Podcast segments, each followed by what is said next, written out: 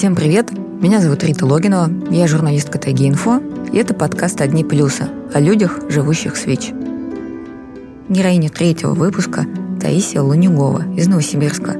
Мы с Тасей знакомы очень давно, еще с тех пор, как обе торговали контрафактными дисками в Переходе, когда были студентками. И уже спустя много лет я познакомилась с ней заново, когда начала писать о ВИЧ.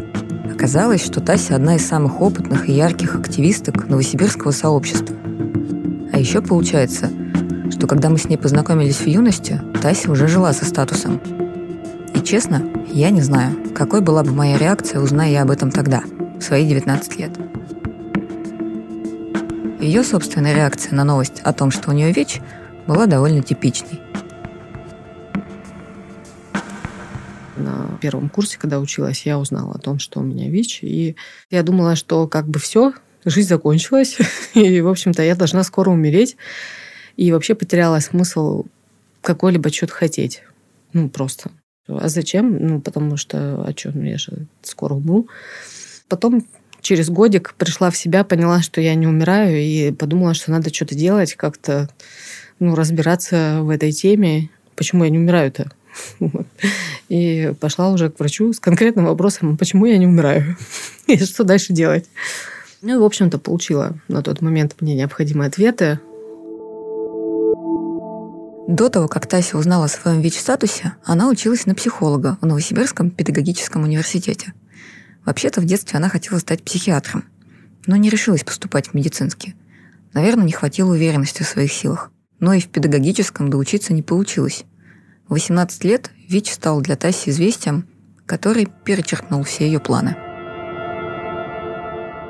Но с учебой уже не заладилось, потому что все так красиво начиналось, а потом я, ну, когда узнала о том, что у меня ВИЧ, это я закончила первый курс и подумала, что как бы зачем учиться, и вообще, ну, там, перестала посещать университет. Ну, и потом пришлось восстанавливаться, и уже на заочное, и все как-то было сложно, и материально было непросто. И, в общем, моя учеба долго-долго длилась, и так и не закончилась. Дипломированным психологом Тася не стала, но внутренняя потребность помогать людям нашла выход. В спеццентре Тасе сказали, что в городе есть группа взаимопомощи для людей с ВИЧ. К тому времени она уже передумала умирать, приняла свой новый статус и из любопытства решила сходить на собрание. Ну и задержалась там практически на всю жизнь. Когда я пришла на группу, я поняла, что вот здесь, наверное, нужна моя энергия, нужен вот этот мой запал, да, такой жизненный, потому что, несмотря на полученный диагноз, я как-то понимала, что я не, не умираю и не умру, и, судя по всему, буду еще долго жить, и все возможно, и все хорошо, и как бы начала потихонечку возвращаться к жизни. Я достаточно внутри свободный человек, ну, наверное, спасибо родителям за определенное воспитание, что я себя не ограничивала и как-то не гнобила этим диагнозом. Вот, ну, не было у меня такого момента, что я не должна знакомиться там с парнями ВИЧ-отрицательными, да, потому что вот у меня плюс, да, и как же мы будем дальше общаться. И я прям понимала, что вот это мое отношение и мой опыт достаточно такой вот простого отношения к диагнозу, Типа, что давайте, ребята, проще к этому относиться. Это просто хроническое заболевание. Давайте не будем трагедию да, из этого делать. Я поняла, что да, мне нужно транслировать да, этот опыт и работать так вот с людьми. Я начала группу вести, и, в общем-то, мне этого было достаточно на тот момент. Я тоже бывала на такой группе. Она собирается каждую субботу. Там люди могут пообщаться о наболевшем, найти новых друзей, любовь или задать вопросы приглашенным специалистам. Давайте заглянем туда, ну, вернее, одним ухом подслушаем, что же там происходит. Абстрагировалась от всех, типа, боялась, боялась заразиться. Сюда стала ходить, подругам стала Что, эта шляпа работает, правда? Да. Да? Конечно. Ну, типа, группа помогает. Ты меня что, не видел два года назад на группе, какая я была? Ну, ладно. Ну, ты-то что, как сам вообще? Ну, я что, справляюсь. А что случилось-то? Почему ты начал терапию пить? Но у меня потому что была работа, вот, три месяца, четыре мне ее надо было гнать и гнать. А все поуезжали, и все, заменить никто не заменит. И мне надо было как бы в больницу не попасть, не заболеть. И все, я думаю, ну как, буду их пить, все, я всю работу сделаю. А, все. типа Бэтменом Все, все, все. Заряжает это прям однозначно. Настроение прям поднимается. То есть до группы и после. Не хватает просто живого общения вне работы, вне рабочих тем, вот просто каких-то вот таких вот ситуаций. И поэтому приезжаешь в висящее состояние, потом вроде успокаиваешься, потом когда понимаешь, что тебе надо вставать и идти опять вот туда, не хватает обнимашек, не хватает каких-то вот таких вот, даже не сплетен, а вот именно тем. Потому что на работе сплетники, я не люблю это все. Я с каждой группой, с каждым приходом сюда получаю все больше информации, получаю все больше позитива, хорошего настроения и общение с людьми меня всегда только радует. Поэтому все хорошо, спасибо. Постепенно Тася познакомилась с активистами из других городов и поняла, что этот активизм и консультирование может стать ее работой, а не просто трепом на лавочке. Как-то так все поехало, пошло по накатанной. И дошло вот до сегодняшних дней в том виде, что есть проекты, в которых я работаю как консультант, и это теперь моя работа, моя профессиональная деятельность, и я себя считаю прям хорошим специалистом в этой сфере. Просто напомню, что равный консультант – это человек, который сам живет с ВИЧ и помогает другим людям принять диагноз и научиться жить с ним. Я люблю людей, мне нравится вот их больше учить, что-то там рассказывать, вот транслировать позитивный опыт и вдохновлять на то, чтобы они были лучше, чем они есть. Но мне кажется, что я больше похожа на какого-нибудь коуча, да, сейчас это называют, вот, потому что я могу взять в работу какого-нибудь человека очень такого печального и начать его там прокачивать, что давай, все получится, как-то поддерживать. И я вижу, когда результаты, я думаю, боже, как классно, вот это прям то, что мне нужно. Но, несмотря на весь Тасин позитивный настрой, она, как и все люди с ВИЧ-инфекцией, оказывалась в ситуации, когда рассказать о статусе нужно, например, молодому человеку, а смелости на это не хватает. Каждый раз открыть статус было сложно. Особенно это такой травматичный и стрессовый опыт, когда ты вроде как влюблен, и только все начинается. И нужно как-то подготовить да, человека. И я это прям все через себя пропустила, да, как бы весь этот опыт идет да, со мной как багаж уже нажитое имущество мое. Это всегда сложно сказать человеку. Даже сейчас, живя уже с открытым статусом, мне все равно бывает сложно сказать, что у меня ВИЧ каким-то знакомым. И, в общем-то, ну, я не считаю нужным говорить. Они же мне не рассказывают про свои какие-то болячки. Я себя успокаиваю этим. Зачем ты вообще? Я иногда в ступор, да, вот в эти моменты до сих пор впадаю.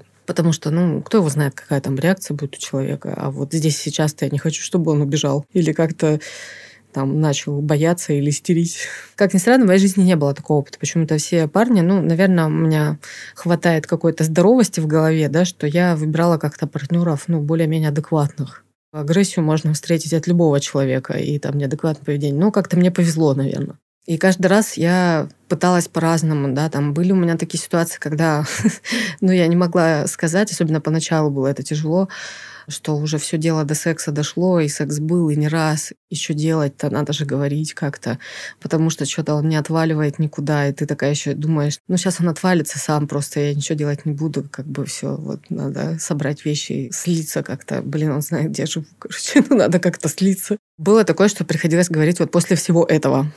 Ну, как-то повезло мне, да. Ну, что никто меня не бил, никто меня не выгонял, не унижал. Вот. Но э, шокированность я видела некоторую на лице. Обычно я как бы трагедизировала это все, что вот ты знаешь, у меня тут есть такая проблема, и вообще там все слезы, Э, сопли, все как надо. Ну, по сути, я рассказывала свою историю. Может быть, это помогало мне прожить тоже сквозь эти слезы. И как-то мужчины, они же, у них благородство-то есть, и они как бы так, бедная девочка, как же так с тобой случилось, не повезло тебе. В общем-то, я уже ситуацию то все давно приняла, прожила, но как бы вспоминая, видимо, заставляла себя поплакать, да, немного. Какой-то момент Тася и сама устала от этой игры в кошки-мышки и решила быть с партнерами настолько честной, насколько это нужно. Прежде чем говорить, я какой-нибудь справочник искала по ВИЧ-инфекции и отдавала да, человеку и говорила, ты подумай, если ты хочешь общаться, да, как бы, то вот прочитай книжечку сначала. Чтобы мне сильно много на этом не акцентироваться, потому что человеку тоже может подумать, ну мало ли, что я ему наговорю. Типа, это же в моих интересах там эти отношения строить или что, вот, ну, чтобы он там не отказал мне. Я поэтому страховалась и давала какую-то литературу, чтобы это было как-то авторитетное мнение, что это вот не я придумала, с потолка взяла, а вот смотри, там вот все научно доказано, вот литература. И, в общем-то, ну, я, наверное, только однажды столкнулась с тем, что молодой человек перестал со мной иметь какие-либо отношения, и то это было к лучшему. Сегодня Тасина специализация – это работа с ВИЧ-позитивными женщинами, особенно с беременными и с мамами. По статистике, женщина чаще всего узнает, что у нее ВИЧ, когда приходит в женскую консультацию, чтобы встать на учет. Как раз по беременности. И если в этот момент у нее не будет достаточно поддержки, то это может обернуться настоящей катастрофой. Беременность сама по себе часто испытание.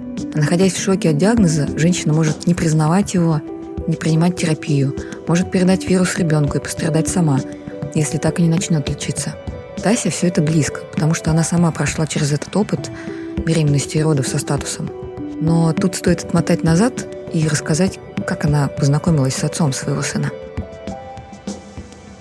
мужем была следующая история. Я увлеклась в один момент, я, кстати, вообще выпала как раз э, в тот период э, из группы, из вот общественной деятельности, потому что я пошла на хорошую, качественную работу и прекрасно там себя реализовывала, и мне было хорошо и замечательно. И не было времени абсолютно и желания уже заниматься вот людьми, живущими с ВИЧ, потому что ну сколько можно уже я занималась э, спортивным пинболом. И там играла в команде с парнями. И, в общем-то, никому ничего не рассказывала да, про свой статус. И э, мы там познакомились вот с будущим э, отцом моего ребенка. И начали встречаться, и тоже у нас даже произошел секс сначала с презервативом, да, то есть все я как бы там понимала. Уже этот опыт весь за плечами был, да, что как надо правильно, короче, входить в отношения. Я очень долго что-то собиралась ему говорить, потому что медлила из-за того, что у нас очень много общих знакомых. И я думала, вдруг он болтун, и всем все разболтает, и все будут знать, а у нас там миллион знакомых. И все это парни как бы, да, Потом все мужчины будут в городе все про меня знать. И вообще легкая такая паранойя меня посещала.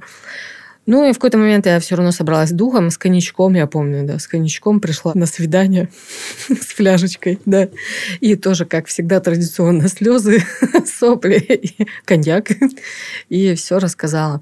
Вот, а он оказался достаточно хорошо информирован о том, что это такое, и как бы, в общем-то, ну, это не было преградой, мы начали жить. Предохранялись все время, э, и это мне тоже нравилось, потому что я понимала, что это важный элемент э, заботы о себе и о партнере. Потом я начала пить препараты, и мы перестали предохраняться. Ну, когда я уже была на терапии, было понятно, что я никого заразить не могу, и через полгода мы забеременели. А потом развелись через год после рождения ребенка. Надо сказать, что мне, ну особенно после фильма «Дудя», тоже частенько пишут с вопросами о том, как я забеременела и родила, учитывая, что у меня ВИЧ-позитивный партнер. А было ли страшно? А как я решилась? А как относились ко мне врачи? Мне несложно отвечать, и я даже чувствую, что своим спокойным отношением приношу пользу. Но в то же время я вижу, сколько у женщин тревоги из-за ВИЧ, и как иногда страшно, что кто-то узнает что-то лишнее, косо посмотрит, будет предвзято относиться. Иногда эта тревога граничит просто с паранойей. А как прожила этот опыт Тася и встречалась ли с каким-нибудь неадекватным к себе отношением? У меня беременность была желанная, потому что я понимала, что до этого момента я забеременеть не могла, потому что все время там предохранялась да, с партнерами и понимала, что нужно лечиться и потом да, беременеть. Ну, по-хорошему. Можно, конечно, и по-другому, но как бы лучше так. Тут надо сказать простую вещь. Да, ВИЧ-позитивные люди могут планировать семью и детей. И если ВИЧ-позитивный человек принимает антиретровирусную терапию, то при неопределяемой вирусной нагрузке он не сможет передать вирус партнеру. И делать детей можно совершенно обычным способом, занимаясь незащищенным сексом. Ну, конечно, при условии, что родители прошли необходимый чекап. А ВИЧ-положительная беременная женщина на терапии не передаст вирус ребенку. Все правда очень просто. В общем-то, я осознанно хотела ребенка, и мне было 29 лет уже на тот момент. Я уже взрослая была достаточно, чтобы оценить все риски. Но все равно не знала, что будет вот так. Что придется разводиться. Ну, как бы в плане беременности я на тот момент, конечно, была очень хорошо информирована, что как будет проходить. Ну, в плане наблюдения в спеццентре, как я буду рожать. Как нужно лечиться и так далее. С информацией у меня было все в порядке. С внутренним отношением к себе тоже было все в порядке. Но как бы историю про гинеколога свою любимую могу рассказать. Вот как я пришла однажды еще лет там за пять до беременности, я пришла к врачу-гинекологу. Я вообще как бы редко у них была. Вот в 17 лет и в 25. Потому что в 17 лет мне не понравилось, и как бы потом сильно меня ничего не беспокоило. Ну, может быть, я ходила к дерматовенерологу или там к венерологу, да, как бы, но не гинекологу ну, просто там проверяться, да, на всякие ИПП. А гинекологу вот как-то не захаживала. И тут я решила, что нужно пойти и вообще узнать, а могу ли я забеременеть все ли у меня в порядке. И я пришла к ней и такая говорю ей, вот я там много лет живу с ВИЧ, и она так э, оторвалась от написания там каких-то бумаг, потому что ну, она даже не смотрела. Ну и вообще часто врачи даже не смотрят на пациента, так вот э, консультируют из-под лба. Тут она оторвалась от своих бумаг, так подняла на меня взгляд, опустила очки и говорит, а что вам можно беременеть? Мне пришлось ей объяснять, что мне вот нужен, знаете, как бы специалист квалифицированный, потому что, ну да, можно беременеть. Она говорит, я квалифицированный специалист. У меня там вообще-то, и давай там свои регалии перечислять. Я говорю, ну, замечательно. Ну, да, могу, но мне надо понять вообще, как бы могу ли я, потому что я в 17 лет последний раз один единственный была у гинеколога. Все, провели осмотр. Потом я к ней вернулась уже беременная в 29. И она меня не узнала и такая смотрит там мою карту. А, ну ВИЧ у тебя? Я говорю, ну да. Ну она говорит, ну ты не переживай, все нормально, здорового ребенка родишь. В общем-то, я не встретила сильно какого-то дискриминационного отношения, но был один момент, который, конечно, мне запомнился. Ну и вообще я четко поняла из опыта рождения ребенка, что в принципе, система родов, да, как бы она настолько отвратительно выстроена, да, что это в любом случае какой-то адский ад для женщины, вот оказаться там беременной, рожать, особенно первый раз.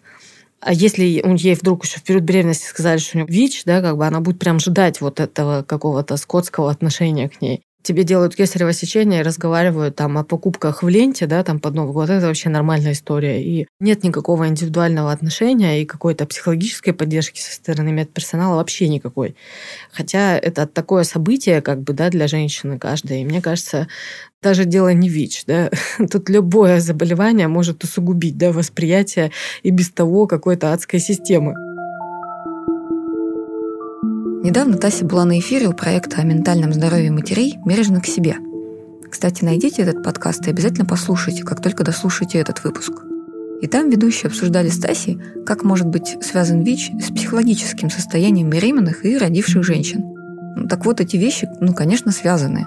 Внутренняя стигма, с которой живут многие люди с ВИЧ, только усугубляется, когда ты попадаешь в еще более уязвимую позицию матери. И для многих женщин это становится непосильной ношей – под которой они теряют и ментальное, и физическое здоровье. И как раз задача Таси – помочь его сохранить. Слава богу, прям какого-то реально там вопиющего ужаса, да, как бы если он и встречается, то, как правило, это где-то не в городе, а где-нибудь в области, может. В городе очень много ВИЧ-инфицированных э, людей и женщин, в том числе рожающих. Поэтому мне кажется, что эта стигматизация, она все ниже и ниже с каждым годом. Я вот чаще слышу от своих клиенток, что они рассказывают, но это больше их какое-то субъективное восприятие. Я понимаю, да, это изнутри. Это больше вот их акценты, да, что вот она так со мной грубо разговаривает, не потому что она со всеми грубо разговаривает, а потому что у меня ВИЧ, она думает, что я стрёмная наркоманка. То есть у них это накладывается. И для нее любое какое-то некрасивое отношение к ней, оно связано не с тем, что в роддомах так ко всем относятся, да, роженицам, а с тем, что вот это она лично как бы мне с чем лично я столкнулась. В итоге меня прокисарили, я должна была сама рожать, но как бы не получилось, и сделали кесарево сечение. И когда делали операцию, они прям такие, ага, а, ну у нас это же этот, ага, все понятно, надо, короче, бескровно у нас же тут ВИЧ, ага. Короче, надо аккуратно и быстренько все сделать. И это немного, ну, странно, да, ты лежишь, и как бы о тебе говорят тоже в третьем лице, и как-то это было немного, ну, мне показалось, что с каким-то таким пренебрежением. С другой стороны, я сегодня смотрю там на свой шрам, да, от кесаря, думаю, ну, прекрасный же шрам, красиво все сделали, какие молодцы, и все нормально прошло. Сейчас я понимаю, что э, вот со всем этим адом, что с психологической точки зрения никакой поддержки для роженицы нет, любой роженицы, да, что спасибо вам большое, что вы хотя бы с медицинской точки зрения делаете красиво, да, как бы и хорошо.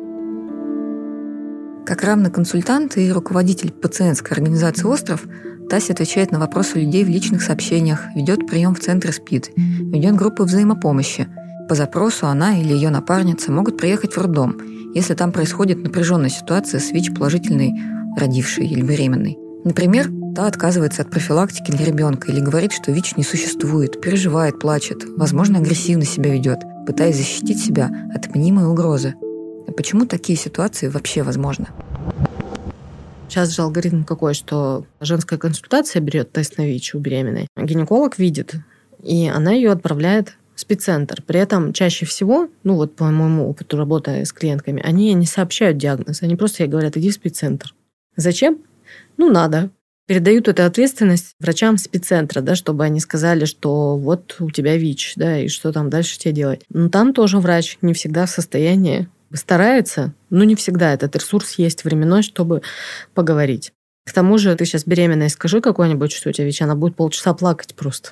Нету этого времени у врача 100%. Есть же женщины, которые вообще в женскую консультацию не ходят, те же многодетные матери. Они там третьего, четвертого, пятого, шестого, седьмого ребенка часто рожают уже просто в роддоме. То есть они всю беременность нигде вообще могли не ходить. В лучшем случае один раз в консультацию зашла и пропала. И приезжает в родильный дом, там делают экспресс-тест на ВИЧ, выясняется, что у него ВИЧ, ставят экстренную профилактику. И классно было бы с ней там поговорить об этом.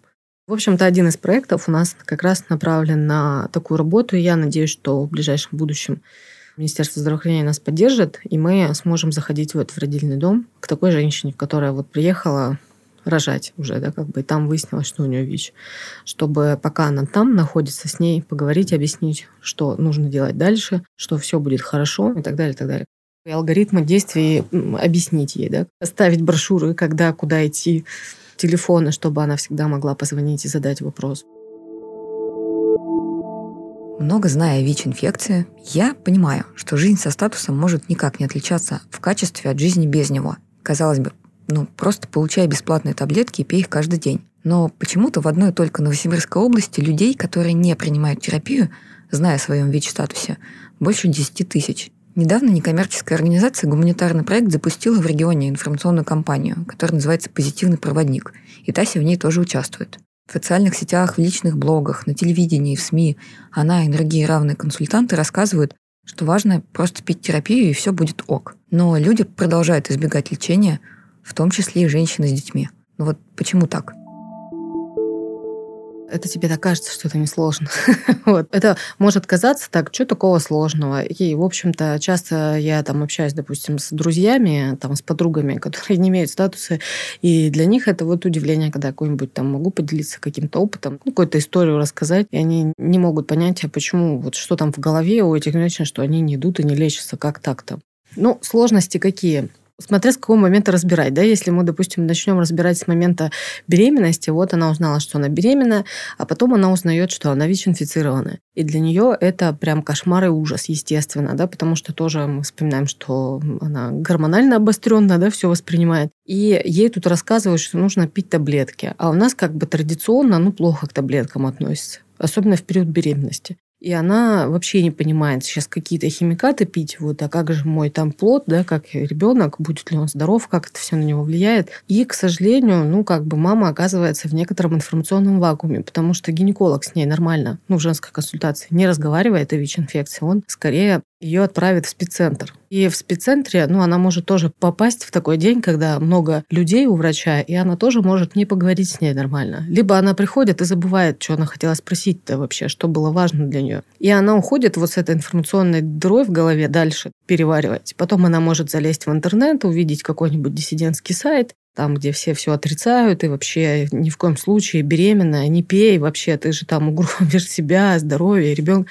Это если мы берем, ну, достаточно такую среднестатистическую маму, да? Если же женщина, в принципе, изначально находится в непростой жизненной ситуации, например, она может быть просто многодетной, и у нее и так есть дети маленькие, за которыми нужно ухаживать, и, допустим, нет партнера, да, то есть это мать-одиночка еще к тому же. Для нее, в принципе, сложно сюда приехать, в спеццентр. Ей в женской консультации сказали, что у нее ВИЧ, а у нее даже на самом деле пережить этот момент, может быть, времени нет, потому что у нее есть дети и куча других обязанностей, да, как бы и как их содержать, и там, может быть, она работает, подрабатывает, и ей нужно найти какое-то время рабочее, да, чтобы приехать поговорить тут с врачом-инфекционистом, чтобы сдать анализы, ей назначили терапию, и потом еще туда ездить. Это же обязывает к хождению постоянному, ну, диспансерному наблюдению, а это сложно.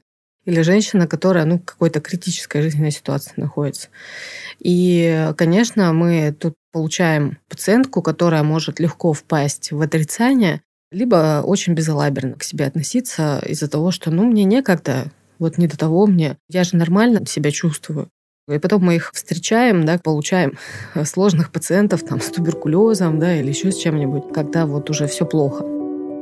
Диссидентский сайт, о котором говорит Тася, это один из множества сайтов, форумов и групп ВКонтакте, где собираются люди, считающие, что ВИЧ – это миф или выдумка западных агентов или заговоры фармкомпаний. И, к сожалению, у этого движения есть явные лидеры и активные адепты – благодаря которым тысячи людей отказываются принимать свой ВИЧ-статус и терапию. И они умирают, а иногда своим бездействием практически убивают своих детей, которые тоже живут с ВИЧ. К счастью, Тася и ее коллеги в других регионах могут помочь справиться с этой ситуацией, и каждой такой сложной и запутавшейся клиентке Тася пытается найти особый подход, уделив ей столько времени, сколько нужно. Они начинают лечиться, когда уже умирать начинают.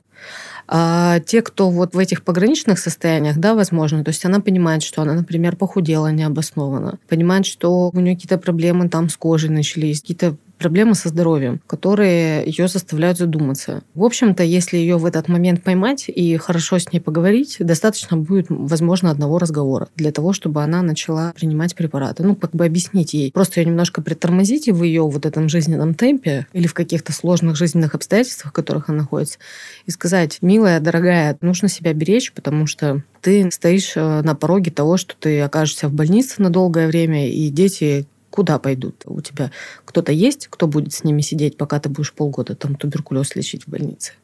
И, в общем-то, этот э, вопрос хорошо их протрезвляет. Или объяснить, что, ну, хорошо, ты не будешь ложиться в больницу, будешь непонятно, как лечить туберкулез, и в итоге ты скончаешься, как бы, с кем дети останутся. И это немножечко им помогает себя взять в руки и когда ты обрисовываешь ей возможности помощи, да, что вот смотри, ты всегда можешь прийти, ты всегда можешь позвонить, мы тебя тут встретим, поможем тебе что-то сделать быстрее, где-то попасть на прием к врачу, потому что, ну, мы понимаем, что тебе сложно, у тебя непростая ситуация, приходи, пожалуйста, там, Потому что вот эти все барьеры как раз, ну, ты спрашиваешь, почему происходит э, такое, что женщина вот, ну, может потеряться. Что такого сложного пить терапию? Потому что она просто дозвониться не может в регистратуру полдня. А у нее как бы есть другие занятия, там, бытовые, важные, которые не терпят никаких отлагательств. Кричит ребенок, еще что-то кто-то просит и так далее, и так далее. Треть женщин, с которыми Тася работает, находится в сложной ситуации – это могут быть матери-одиночки, многодетные женщины или женщины, которые находятся в созависимых отношениях с партнером или в ситуации домашнего насилия. Некоторые сами зависимы от наркотиков и алкоголя. И необходимость каждый день как-то выживать, обеспечивать себя и детей иногда лишает их сил и желания заниматься собственным здоровьем. А отказ лечиться обусловлен ментальными сложностями, иногда депрессией. Что касается вот прям печальных да, кейсов, когда э, дети ВИЧ-инфицированы у мамы, а мама не лечится, а ребенка лечит. И для меня это вообще какая-то загадочная история. И я когда к одной мамочке приезжала домой, привозила препараты для ребенка, да, то есть доставляла и спрашивала у нее, а почему ты не лечишься? Она говорит, ну, сколько Бог дал, столько я проживу. Следующий мой вопрос был такой, что а зачем ты тогда препараты даешь ребенку? Потому что опека приходит, если не лечить ребенка. Ну и потом, работая с ней дальше, я понимаю, что у нее муж умер, может, от передоза, от чего-то другого. Ну, как бы она не стала мне уточнять в подробностях. Но я как бы спросила от СПИДа или что-то другое, от другого. И вот это депрессивное состояние, то есть понятно, что у нее вот очень разрушительное отношение да, к себе, что там нужно бы вот с психологом поработать. Конечно, я рассказала, да, что ну ты не будешь лечиться, да, как бы ребенок с кем останется, туда-сюда. Вот, ну, все, что могу сказать, я ей сказала. Контактами мы обменялись, и в дальнейшем работа с психологом предполагается. Мы силком ее заставить не можем, как только она изъявит желание. Да, то есть я ей могу позванивать только и спрашивать, а когда ты приедешь в спеццентр, а не надумала ли ты начать принимать терапию, и вот так вот работа и происходит. Ну, мы как бы недавно с этой девушкой столкнулись, поэтому пока вот на этой стадии. Контактами обменялись, дальше она у нас будет в работе. По данным Роспотребнадзора, в 2019 году в стране умерли 33,5 тысячи россиян с положительным ВИЧ-статусом. От ВИЧ-позитивных матерей родилось 13,7 тысяч детей, из них 165 с подтвержденной при рождении ВИЧ-инфекцией. Кроме того, матери передавали детям ВИЧ при грудном вскармливании.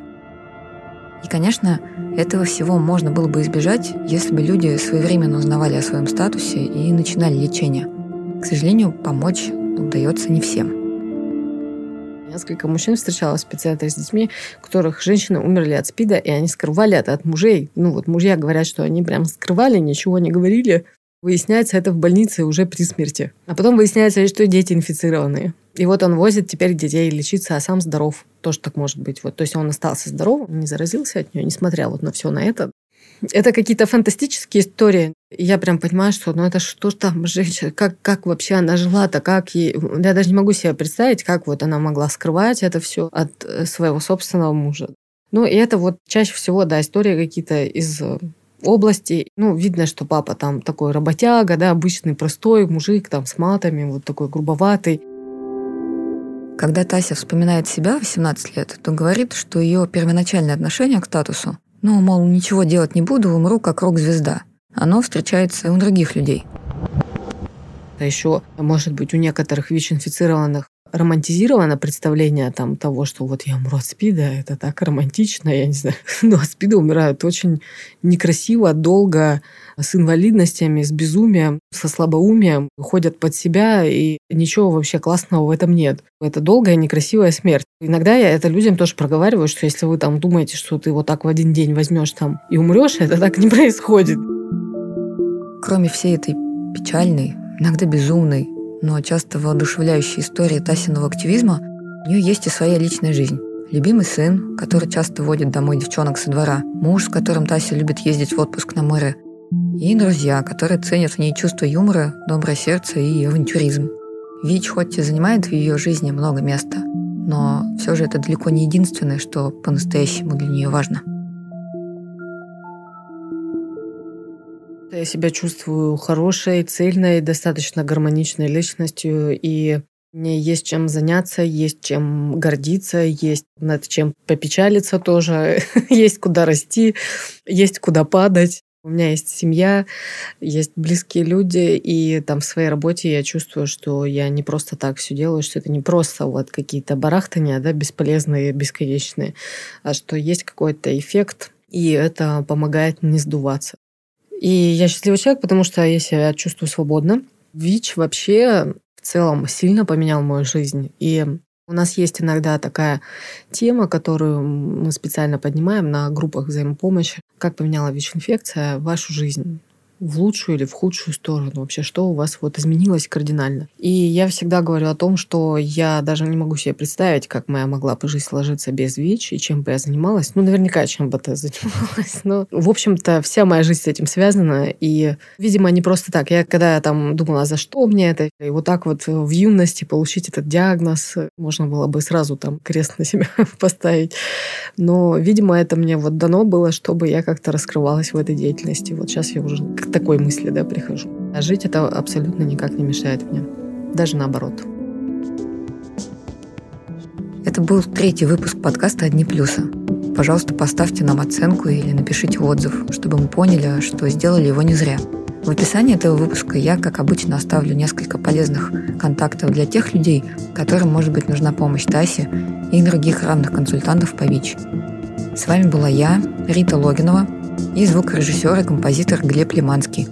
Спасибо, что слушаете. Не прощаемся. Берегите себя.